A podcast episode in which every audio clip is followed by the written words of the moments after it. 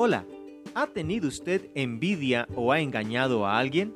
Los que actúan así tienen problemas. Génesis 30 muestra el mal fruto que vienen de estos.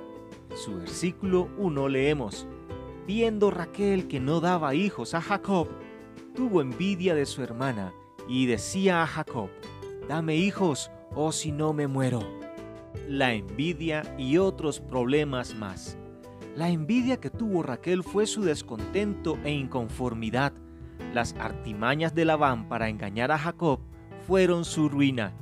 Por su envidia, Raquel consideró que no habría más para ella sino la muerte. En su envidia, culpó a su marido por ser estéril, causando su enojo.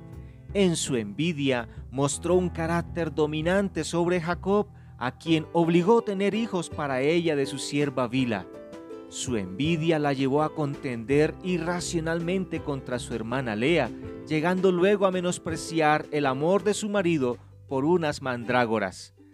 Por otro lado, Jacob fue engañado otra vez por Labán, su suegro, cuando, habiéndole dado su palabra con relación al pago por su servicio, no le cumplió, sin contar que, al fin y al cabo, Dios bendeciría a Jacob ricamente en tanto que él empobrecía. Ni la envidia ni el engaño sirven, antes bien perjudican. La envidia muestra la inconformidad hacia Dios, hacia los demás e incluso hacia uno mismo, provocando amargura en la vida. El engaño arruina la vida, porque lo que se siembra, eso se cosecha. Es mejor tener contentamiento y ser fiel a la palabra. Si hacemos esto, a su tiempo obtendremos la recompensa.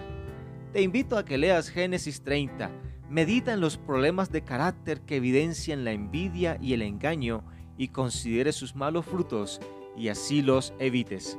Que Dios te bendiga. Buen ánimo.